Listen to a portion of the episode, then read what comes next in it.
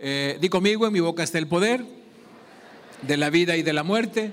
Hablaré palabras de vida, no de muerte, de salud, no de enfermedad, de riqueza, no de pobreza, de bendición, no de maldición, porque en mi boca hay un milagro. Dale un fuerte, fuerte aplauso al Señor.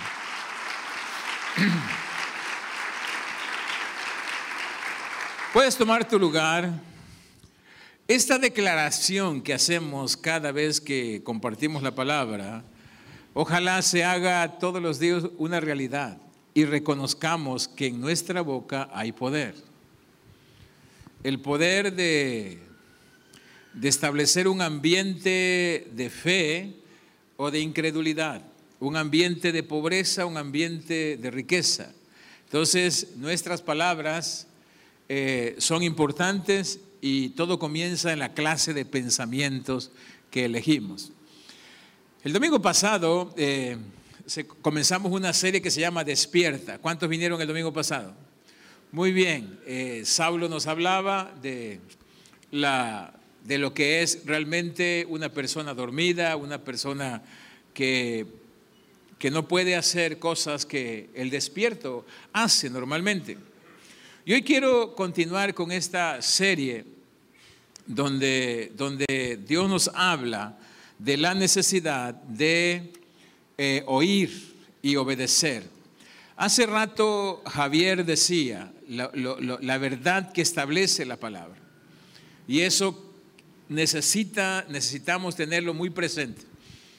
El Señor dice que la salvación es gratis. Tú no tienes que hacer nada por la salvación, tú solamente tienes que creer que Jesucristo ya pagó tus pecados, que Jesucristo ya se ofreció a sí mismo por nosotros, recibirlo en tu corazón y tú eres salvo. En el momento que tú decides recibir a Jesús en tu corazón, si te mueres te vas al cielo con todo y zapatos. Pero la Biblia nos habla que la salvación es condicionada a la obediencia. La, la, bendición, perdón, la bendición es condicionada a la obediencia. La bendición es que Dios te manda a hacer algo y si tú obedeces, Él te bendice en esa área. Entonces, eso es muy importante porque muchas personas dicen, tú no tienes que hacer nada, o sea, eh, eh, eh, todo está bien. Y, y, muchos confunden el mensaje que da Pablo, el mensaje que da Santiago. Santiago dice, la fe sin obras es muerta. El apóstol Pablo dice que la salvación es sin obras, pero la salvación, y Santiago lo que está hablando es que tú hagas las cosas para que venga la bendición sobre tu vida. Y, esto precisamente es lo que queremos ver en este día. Que tú escuches la alarma o la alerta de Dios y tú puedas levantarte y despertarte, activar tu vida, saber que hay cosas que están en peligro en tu vida o en tu familia. Eh, estaba, estaba leyendo, o más bien escuchando, esta eh, esta cantante cristiana, este, Di Clario, ¿cómo se llama su nombre? Cristi, Cristi, ok, eh, y estaba escuchando su testimonio y me, y me, llamó mucho la atención. Y es algo que Dios ha estado poniendo en mi corazón. Eh, ella dice que por muchos años, ella nació en un, hogar cristiano, donde desde chica la llevaron a la iglesia, la enseñaron a servir, ella servía desde chica y sobre todo cantando, porque ella siempre lo que hacía bien era cantar. Pero dice que cuando llegó a ser eh, eh, joven, ella eh, dice empezó a tener una doble vida. Durante la semana ella vivía entregándose a los hombres, haciendo de todo, y el domingo ella era muy celosa en servir en la iglesia. Dirigía el coro de la iglesia. Y me llamó mucho la atención que precisamente hay personas que están viendo el peligro de vivir una vida doble, de vivir una doble moral o una doble vida, de querer eh, mostrar algo que no somos en el interior. Dios no ve únicamente lo que el hombre ve, lo exterior. Este, Cristi declaro, declaro es, es, es algo que ella, todo mundo era bendecido por medio de la voz de ella, pero ella sabía que su corazón no estaba con Dios. Y esto es precisamente cristiano, despertemos hoy. No es lo bueno que hagamos, es lo sincero que sea tu corazón hacia Dios. Despierta realmente y si algo estás luchando, pónselo en las manos al Señor. Sé humilde para buscar la presencia de Dios. La Biblia habla y dice que Jesús no apareció en este mundo para condenarte. Cuando tú eres humilde para reconocer que estás luchando con algo, que no estás haciendo bien las cosas, Él no te señala, sino te perdona. Él nunca se va a encontrar contigo para condenarte, pero sí que tú vengas y seas eh, sincero diciéndole, Señor, te necesito. Y ese es el mensaje de, este tiempo. Despierta, despierta, que no es una religión. No te engañes. Dios no puede ser burlado. Todo lo que el hombre siembra, eso cosechará. Y el mensaje este viene del corazón de Dios. Que si tú has estado teniendo una doble vida y tu esposa ve algo, tu esposo ve algo, tus padres vean algo, pero no es realmente lo que eres, tus líderes ven algo, pero no es lo que eres, en este tiempo vayas al Señor y le digas, Señor, ayúdame, eh, tú me estás hablando y si tú estás en este día, en este lugar, es porque Dios tiene un plan maravilloso con tu vida. ¿Me estoy explicando en eso? ¿Sí estamos acá? ¿Están despiertos? Así se llama la serie. Efesios capítulo 5, verso 14 dice, porque la luz hace todo visible. ¿Qué hace la luz? Cuando tú lees el primer capítulo de Juan, el Evangelio de Juan, dice que los hombres amaron más las tinieblas, porque sus obras eran malas, porque la luz es lo que hace evidente todas las cosas. ¿Estamos acá? O sea, cuando la, normalmente todo lo que hacemos mal, que sabemos que no lo debe saber la esposa, no lo debe saber el esposo, no lo deben saber los padres, no lo deben saber los líderes, lo hacemos escondidas. Lo hacemos en la oscuridad. Y dice que la luz hace todo visible. Dice, por eso se dice, por eso se dice, por eso dice la escritura, despiértate tú que duermes levántate de los muertos y Cristo te dará luz. Jesucristo es la luz. Si realmente algo nos hace que podamos ser conscientes de nuestra vida y de nuestra necesidad de Dios, es Jesucristo. Y no nos trae, no, no nos trae a la conciencia para que seamos condenados, sino para que seamos salvados. Si tú estás en este tiempo viendo las escrituras, estás leyendo la Biblia y estás orando, es que Dios quiere realmente que tú seas avivado. Porque Dios te dio una vida, Dios te dio esposa o esposo si estás casado, eh, te dio hijos, te dio familia, te dio padres y quiere bendecirte a través de, te dio una empresa, te dio economía y Dios quiere bendecirte a través de eso. No quiere, no quiere un problema para tu vida, quiere una bendición. En la Biblia encontramos un episodio del Señor Jesucristo en el capítulo 11 del libro de Juan. Sí estamos acá, señores. Es que como no logro verle los ojos, no sé si están dormidos o no, ¿verdad? Pero, pero espero que sí estén este, eh, despiertos. Solamente 20 minutos.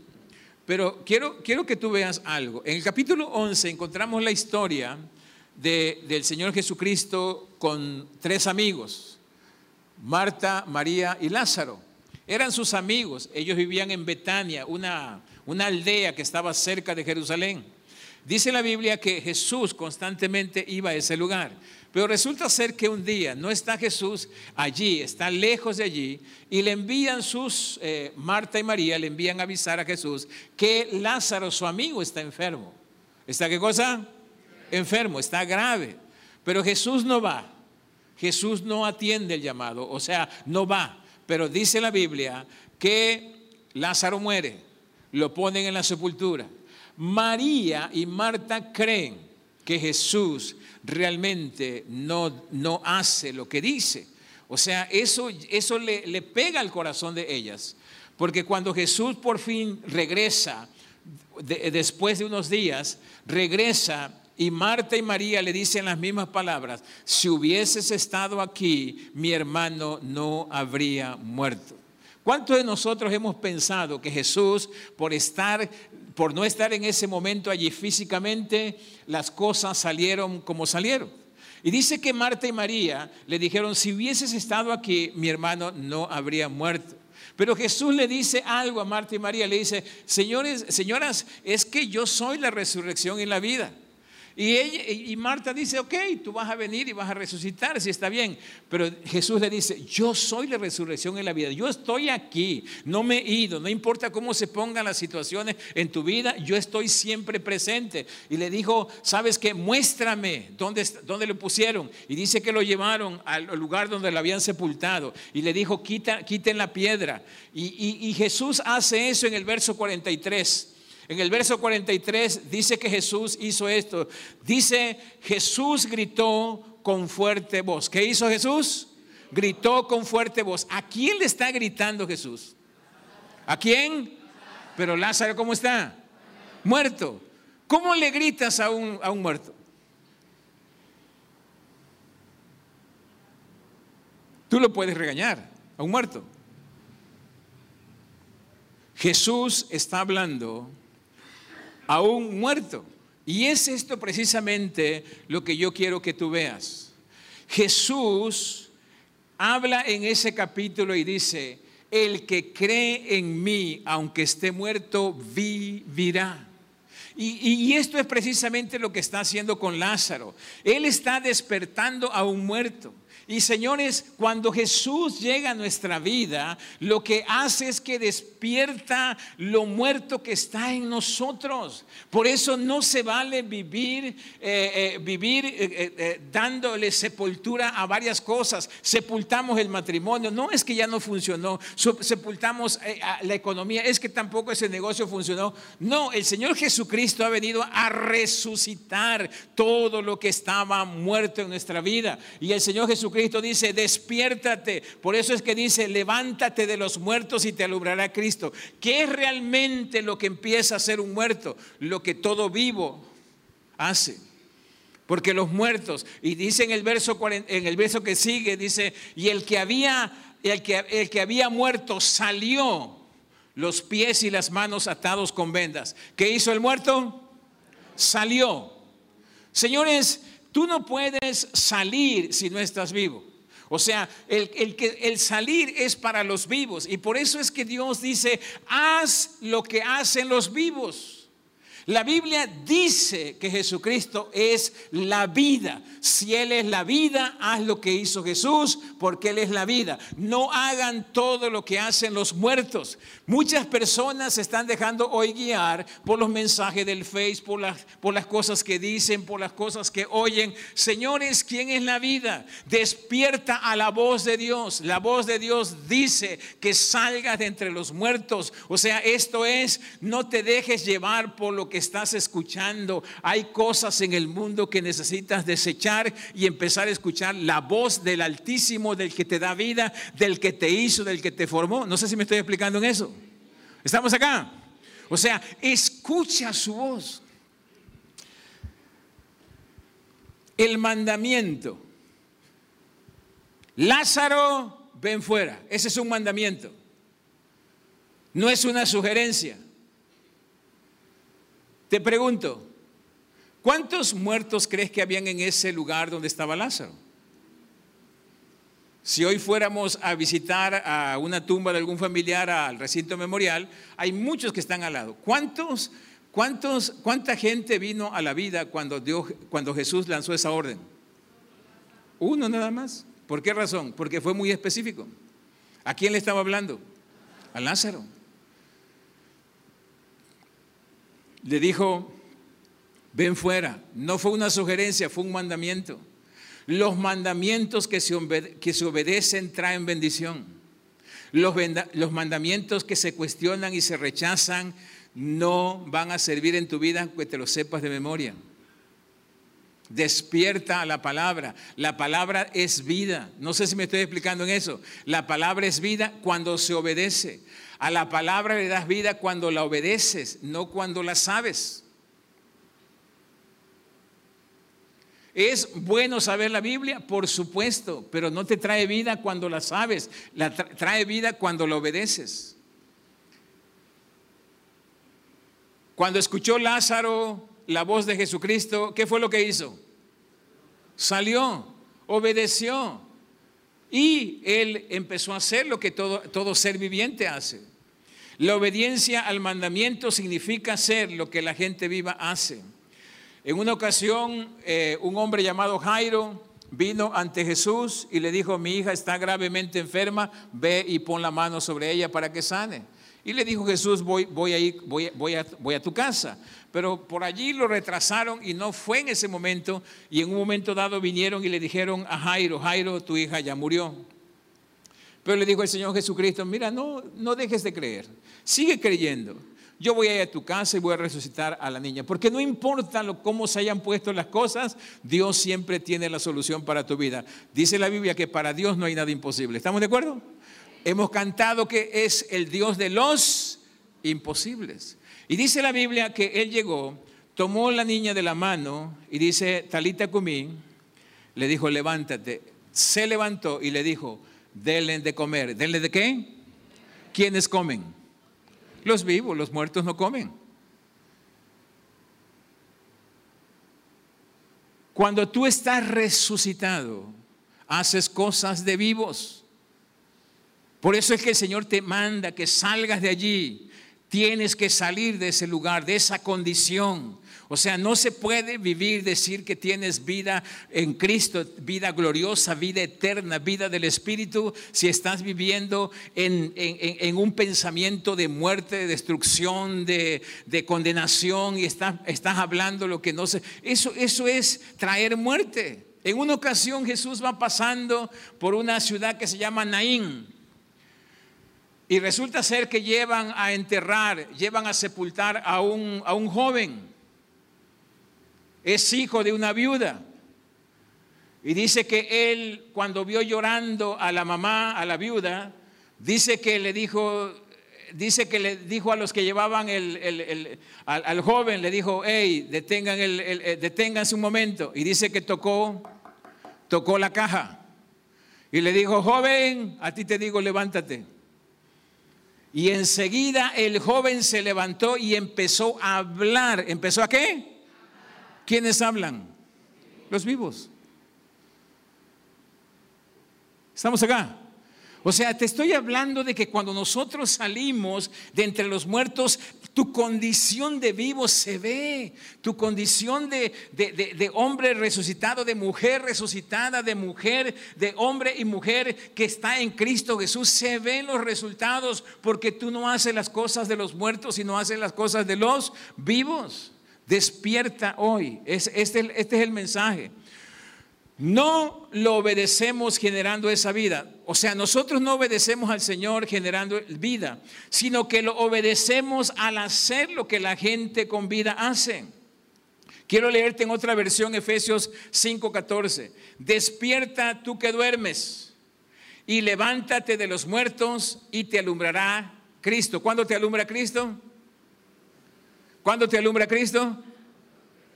O sea, en otras palabras, tú puedes estar en un lugar y aunque estés en el lugar donde Cristo está dando luz, no va a haber luz para tu vida. ¿Por qué razón? Porque Dios, Dios bendice, Dios ilumina, Dios le da luz a aquellos que se levantan, que hacen algo, que se mueven, que se quitan de allí, que empiezan a obedecer al Señor. La obediencia al Señor no es fácil, pero podemos hacerla cuando somos humildes y reconocemos que Él tiene la razón y yo no tengo la razón. ¿Cómo obedecemos una orden al despertarnos cuando estamos eh, eh, dormidos? Señores, si resulta ser que te avisan que, o escuchas una voz que dice que tu casa está ardiendo y tú estás adentro, estás dormido, tú no te despiertas porque vistes el fuego. Tú te despiertas porque oyes la voz de alarma. Di conmigo, alarma. O sea, tú te, tú, tú te, levantas porque escuchaste a alguien decir, señores, la casa está ardiendo, salgan.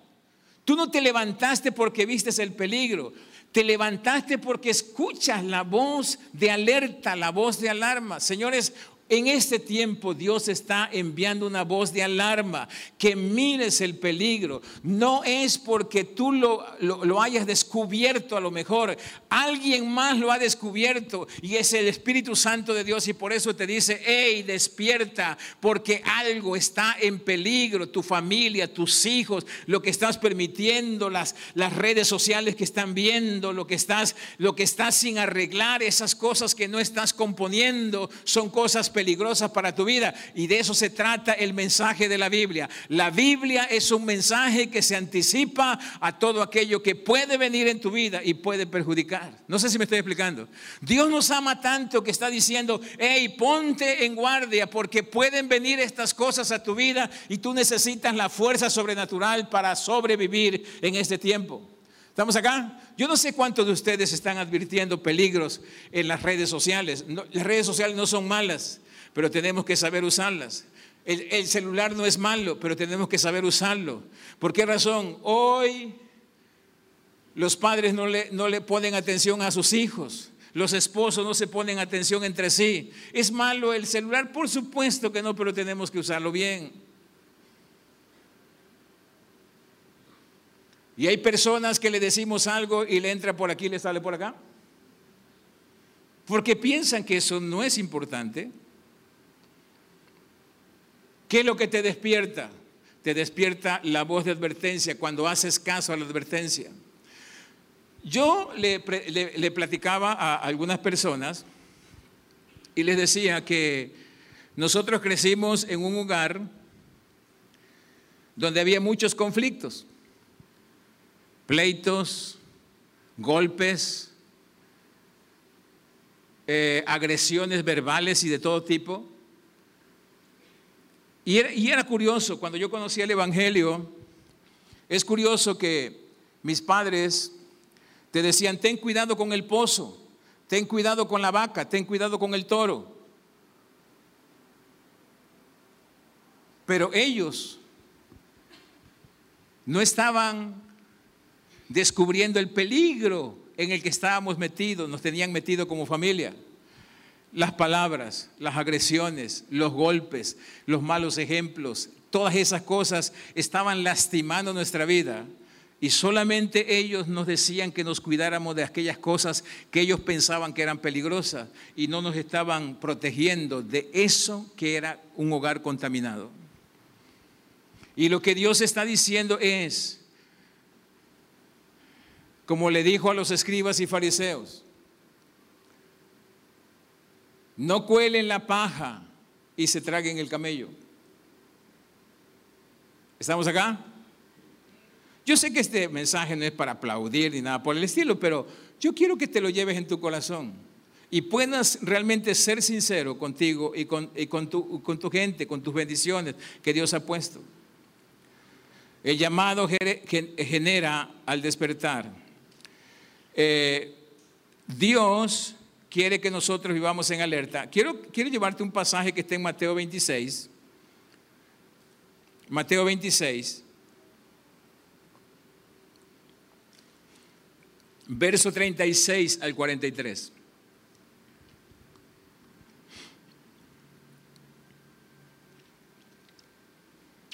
Dice la Biblia aquí, después Jesús fue con ellos a un lugar llamado Hexemane. ¿Quién son ellos? ¿Quién son ellos? Los apóstoles. Dice, después Jesús fue con ellos a un lugar llamado Hexemaní y les dijo, siéntense aquí mientras voy allí a orar. Di conmigo, alerta. Dice la Biblia que Jesús está a punto de entrar en un tiempo de verdadera prueba, de verdadera prueba, de sufrimiento. Va a, ser, va a ser probada su lealtad, su fidelidad, su fe, su confianza en el Padre. Todo va a ser probado. Pero también los discípulos van a ser probados. Y Jesús está diciendo, señores, es tiempo de orar. Y dice, verso 37, luego tomó a Pedro y a los dos hijos de Zebedeo, a Juan y a Jacobo, con él y comenzó a sentirse triste y angustiado. ¿Cómo estaba Jesús? O sea, él humanamente estaba pasando por esta situación, pero él está yendo a qué cosa? ¿A dónde está yendo? A orar. A orar. Y quiero que veas algo, porque es necesario despertar realmente cuando tú estás pasando por algo que te pone triste y angustiado, ¿qué es lo que debes hacer? ¿Hacia dónde debes de ir? Despierta, no es asunto de que te lo va a resolver alguien, no, es asunto de entender el propósito y el plan de Dios para con tu vida. Y dice la Biblia, después le dijo, mi tristeza es tan grande. ¿Cómo es la tristeza del Señor? Muy grande, dice, mi tristeza es tan grande que me siento morir. ¿Quién dice esto? Lo dice el Hijo de Dios, Jesucristo, que es el mismo Dios. Dice, quédense aquí, manténganse despiertos conmigo. ¿Cuál es el mandamiento? ¿Cuál es el mandamiento? Y dice, caminó un poco y se postró rostro en tierra y oró así, Padre mío, si es posible, no me dejes tomar esta copa. ¿Cuál es la copa? La, negación de Judas, el que lo iban a arrestar, lo iban a golpear, lo iban a, a, vituperar y lo iban a llevar a la cruz del Calvario. Dice la Biblia, sin embargo, no hagas lo que yo quiero, sino lo que quieres tú. Después regresó a sus seguidores, a los apóstoles, los encontró durmiendo. ¿Cómo los encontró? ¿Cuál era el mandato? Quedarse despierto. Dice, dice no pudieron estar despiertos conmigo una hora, quédense despiertos. ¿Cuál es el mandamiento? Quédense despierto y oren para que no caigan en tentación. Dice, el espíritu está dispuesto a hacer lo correcto, pero el cuerpo es débil. Tú y yo tenemos las dos cosas. Tenemos el espíritu y tenemos el cuerpo. El Espíritu quiere hacer la voluntad de Dios. Es lo que te hace consciente de Dios. Pero tu carne, tu cuerpo, no quiere hacerlo. Cuando tú le dices al, cuerpo, hay que, hay que orar a, a, medianoche, tu cuerpo dice que tienes sueño. Tú puedes, tú puedes estar hasta la 1 o 2 de la mañana viendo películas, pero tú le dices a tu cuerpo que necesitas orar y tu cuerpo inmediatamente se duerme. ¿Estamos acá? Tú puedes pasar leyendo tu celular y checando hasta las 12, 1 de la mañana, pero le dices que vas a leer la Biblia y es como si tú tomaras un somnífero. Te duermes inmediatamente. ¿Por qué razón? Esto es algo lo que está diciendo el Señor. Dice, esto es lo que está diciendo, despierta al Espíritu, despierta al Espíritu, que cuando el Espíritu está despierto la carne se somete, pero cuando está en la carne despierta, el Espíritu no puede hacer nada. Y por eso es que el Señor Jesucristo está diciendo, señores, viene un, un, día, viene un tiempo difícil, viene un tiempo en el cual va a ser puesta a prueba la fidelidad, la lealtad, la fe, la confianza que dicen ¿Cuántos están casados acá? ¿Cuántos están casados? Muy bien. Tú le dijiste a tu esposa que vas a ser fiel y a tu esposo que vas a ser fiel en las buenas, en las malas, en los adversos, en todo lugar. Pero llega un momento en que eso es puesto a prueba, ¿sí o no? Hola. Cuando aparece esa que está mucho mejor que tu esposa.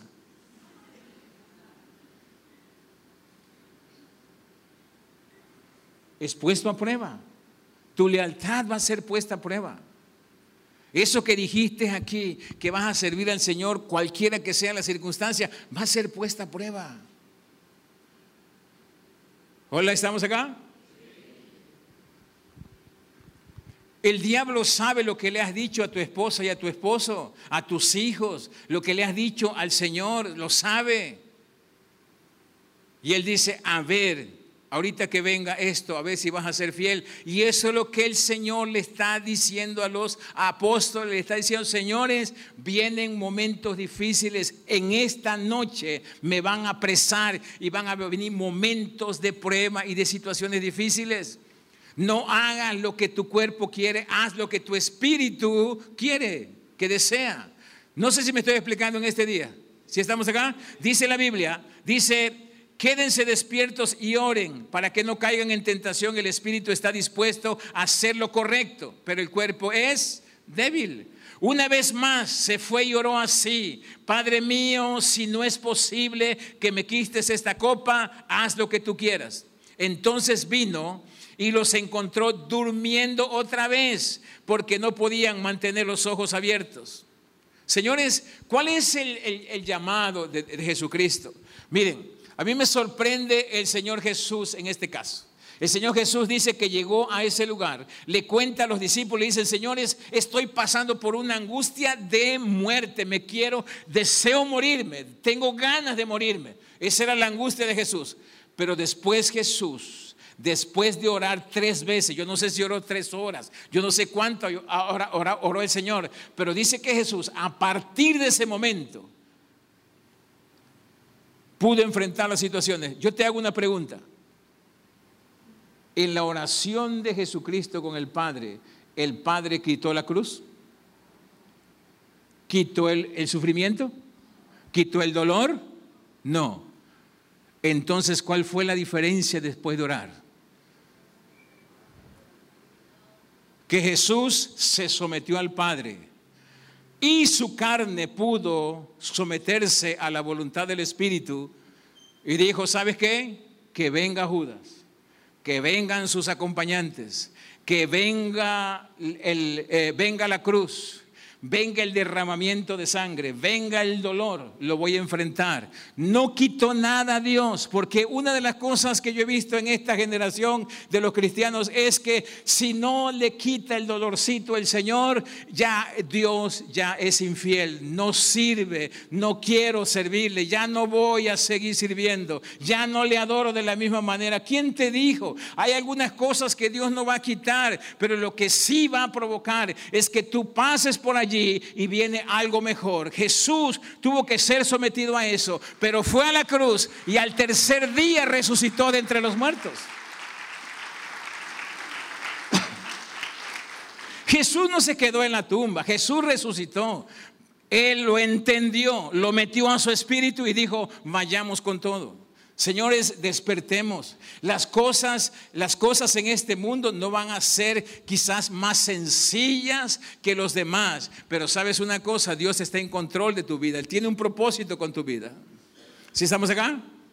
Oramos por sanidades, creemos en las sanidades, creemos en los milagros. Ayer mismo vimos un milagro ahí con, salvaje corazón. Estaba lloviendo, yo llegué como a las tres y media, estaba lloviendo eso. A las cuatro de la tarde se paró la lluvia, hasta ese momento no ha llovido más. Vemos los milagros, creemos en los milagros. Pero sabes una cosa,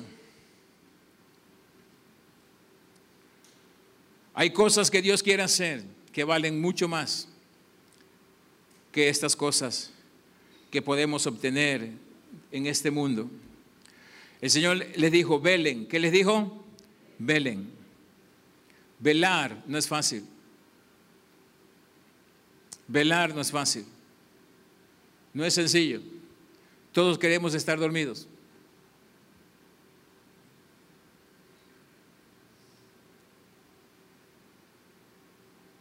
En este tiempo ya ves que hay mucho mosco. Eh, yo tenía una persona que, estaba trabajando en, un terreno allá de la carretera y era en este tiempo de mucho mosco y, lo habíamos contratado de velador. Y al otro día que yo llegué le dice, ya no voy a seguir. Le digo, ¿por qué? Es que hay mucho mosco y no deja dormir.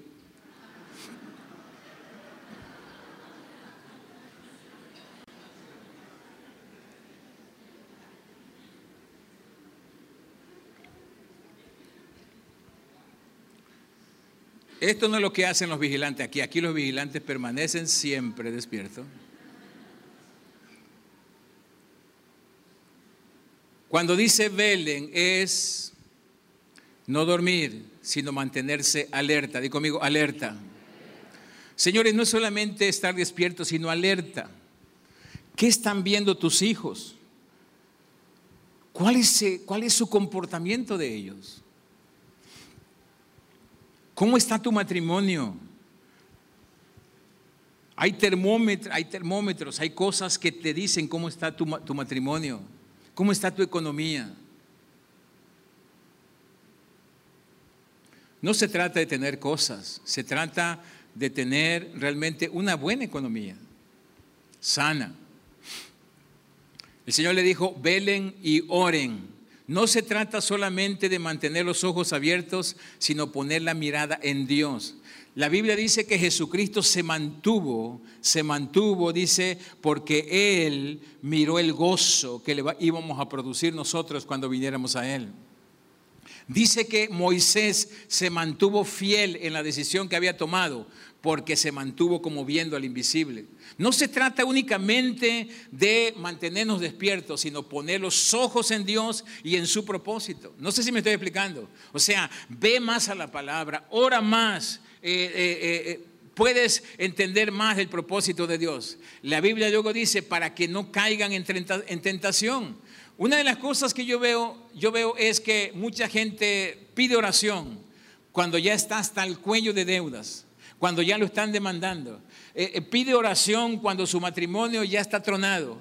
Pide oración cuando sus hijos ya estén en problemas. No estoy diciendo que no pidas oración, está bien que oremos, pero quiero decirte que Dios dice, despierta, vienen los tiempos difíciles, no ores solamente cuando las cosas están mal, ora siempre de tal manera que seas fuerte, que seas sabio, que tengas revelación de Dios, que tengas el propósito de Dios en tu corazón, que no importa lo que no quite Dios, tú sigues adelante. Por ahí ayer me platicaba una persona que hace yo lo conocía en el 2015 y, desde ese entonces dice que yo le dije una palabra y esa palabra realmente permaneció en su corazón y, hoy está cumpliéndose esa palabra en su corazón. Estaba llorando y, y, eso no ha sido fácil para él. No ha sido fácil, ha sido momentos muy difíciles. Dios quiere que cuando nosotros salgamos de su presencia seamos fortalecidos. ¿Estamos acá? ¿Sí estamos acá? Jesús superó la tristeza, superó la angustia, superó todo aquello que podía eh, eh, entrar en duda y él se paró firme en todas las cosas que tenía que enfrentar. Quiero llevarte a Malaquías capítulo 3, por favor.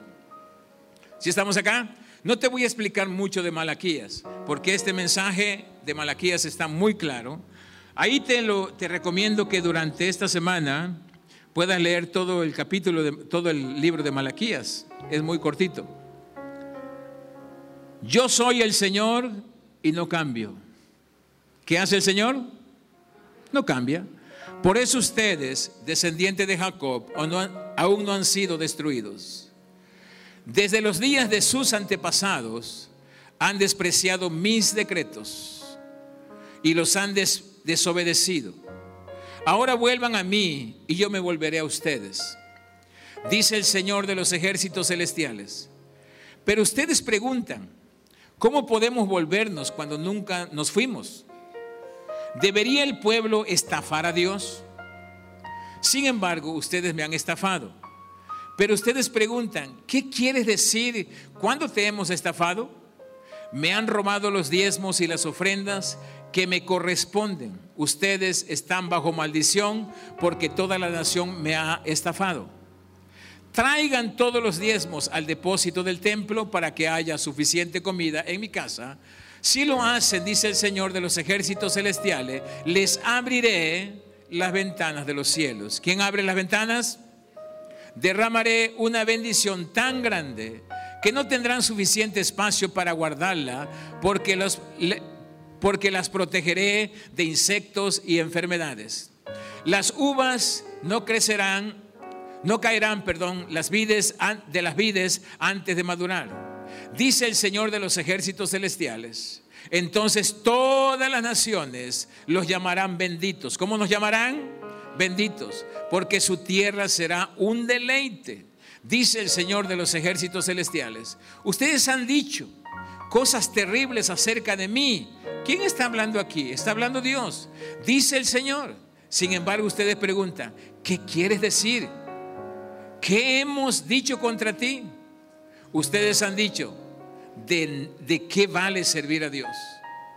¿Qué hemos ganado con obedecer sus mandamientos y demostrarle al Señor de los ejércitos celestiales que nos sentimos apenados por nuestros pecados?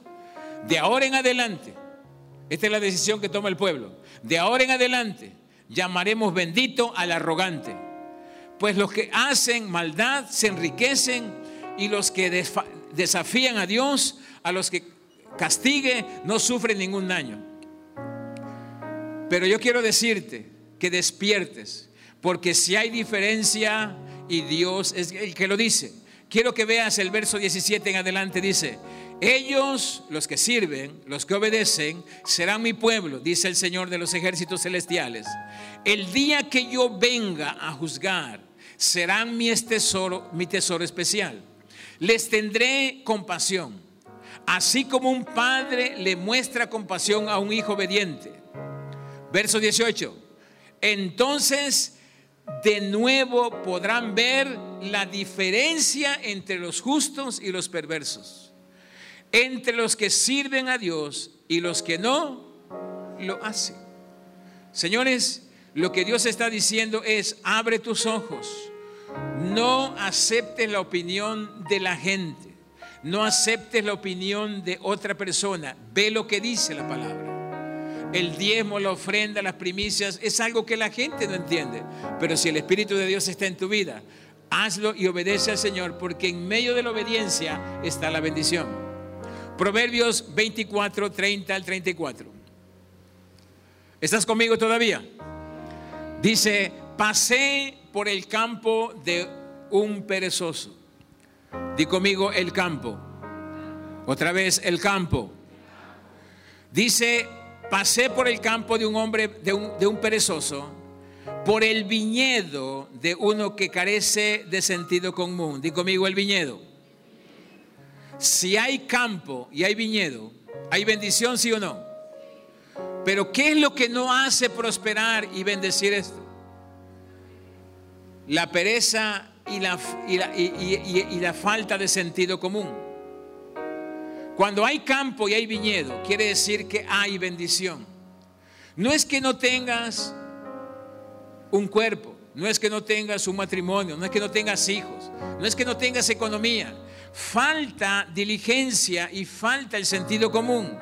Dice verso 31, vi que habían crecido espinos por todas partes. ¿Qué habían crecido? Espinos. Y los espinos representan peligro, algo que debemos advertir. No ser perezoso, no, no tomarlo tan a la ligera esto, dice. Dice, vi que habían crecido espinos por todas partes, estaba cubierto de maleza y sus muros destruidos. Entonces, mientras miraba y pensaba en lo que veía, aprendí esta lección. ¿Qué, es lo que hizo? Aprendió una lección. Dice, un rato más de dormir, un poquito más de sueño, un breve descanso con los brazos cruzados. Entonces la pobreza te asaltará como un bandido. ¿Qué hará la pobreza? Dice, la escasez te atacará como un ladrón armado. Di conmigo, alerta. Señores, la pobreza es el asaltante más común en este tiempo, donde hay personas que por descuidar su economía, por parecerse a todas las demás personas, eh, están haciéndose cada día más problemático en su economía. Tienes que cuidarlo. Ahorita viene el fin de año. No te vayas por el buen fin, no te vayas porque recibes un dinerito. Hay cosas que Dios quiere hacer más adelante. No estoy diciendo que no compres, estoy diciendo que administres bien. Di conmigo voz de alerta. Dice la Biblia en, Juan 20, 19 al 23. ¿Se acuerda de los discípulos que Jesús los llevó a orar? ¿Por qué los llevó a orar? Porque ellos iban a enfrentar una situación difícil. ¿Oraron? No, no se prepararon. ¿Tuvieron la oportunidad? Sí, estaba su líder poniéndoles el ejemplo, estaba su Señor poniéndoles el ejemplo, pero no lo hicieron. Mira, ahora la condición de ellos. Juan 20, 19 dice, ese, ese domingo, ¿ese qué? Ese domingo al atardecer, los discípulos estaban reunidos con las puertas bien cerradas. ¿Cómo estaban las puertas? Bien cerradas. ¿Por qué? Porque tenían miedo de los líderes judíos. ¿Cómo estaban los discípulos? Llenos de miedo. ¿Por qué razón? Porque cuando debieron de haber orado, no oraron. Cuando el Señor los les anticipó que vendrían esas cosas, no lo hicieron. Y ahora estaban bien encerrados porque dijeron, si eso le hicieron a mi Señor, de seguro van a venir por mí nos van a buscar a nosotros. Estaban llenos de miedo. Señores, el miedo es la consecuencia de no estar bien claro en las promesas, en quién tú eres, en, las manos del Señor. Los discípulos no iban a morir. Ellos se olvidaron de que Jesús les dijo, vayan por todo el mundo y prediquen el Evangelio. Y los muertos nunca van a predicar el Evangelio.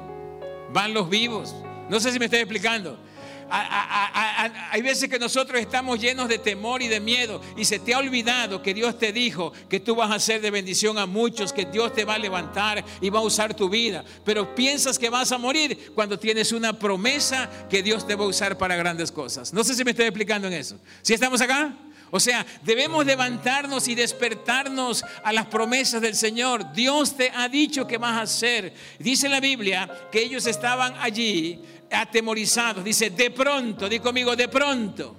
Dice Jesús estaba de pie en medio de ellos y les dijo, la paz, sea, la paz sea con ustedes. Mientras hablaba, le mostró las heridas de sus manos y sus costados. Ellos se llenaron de alegría cuando vieron al Señor.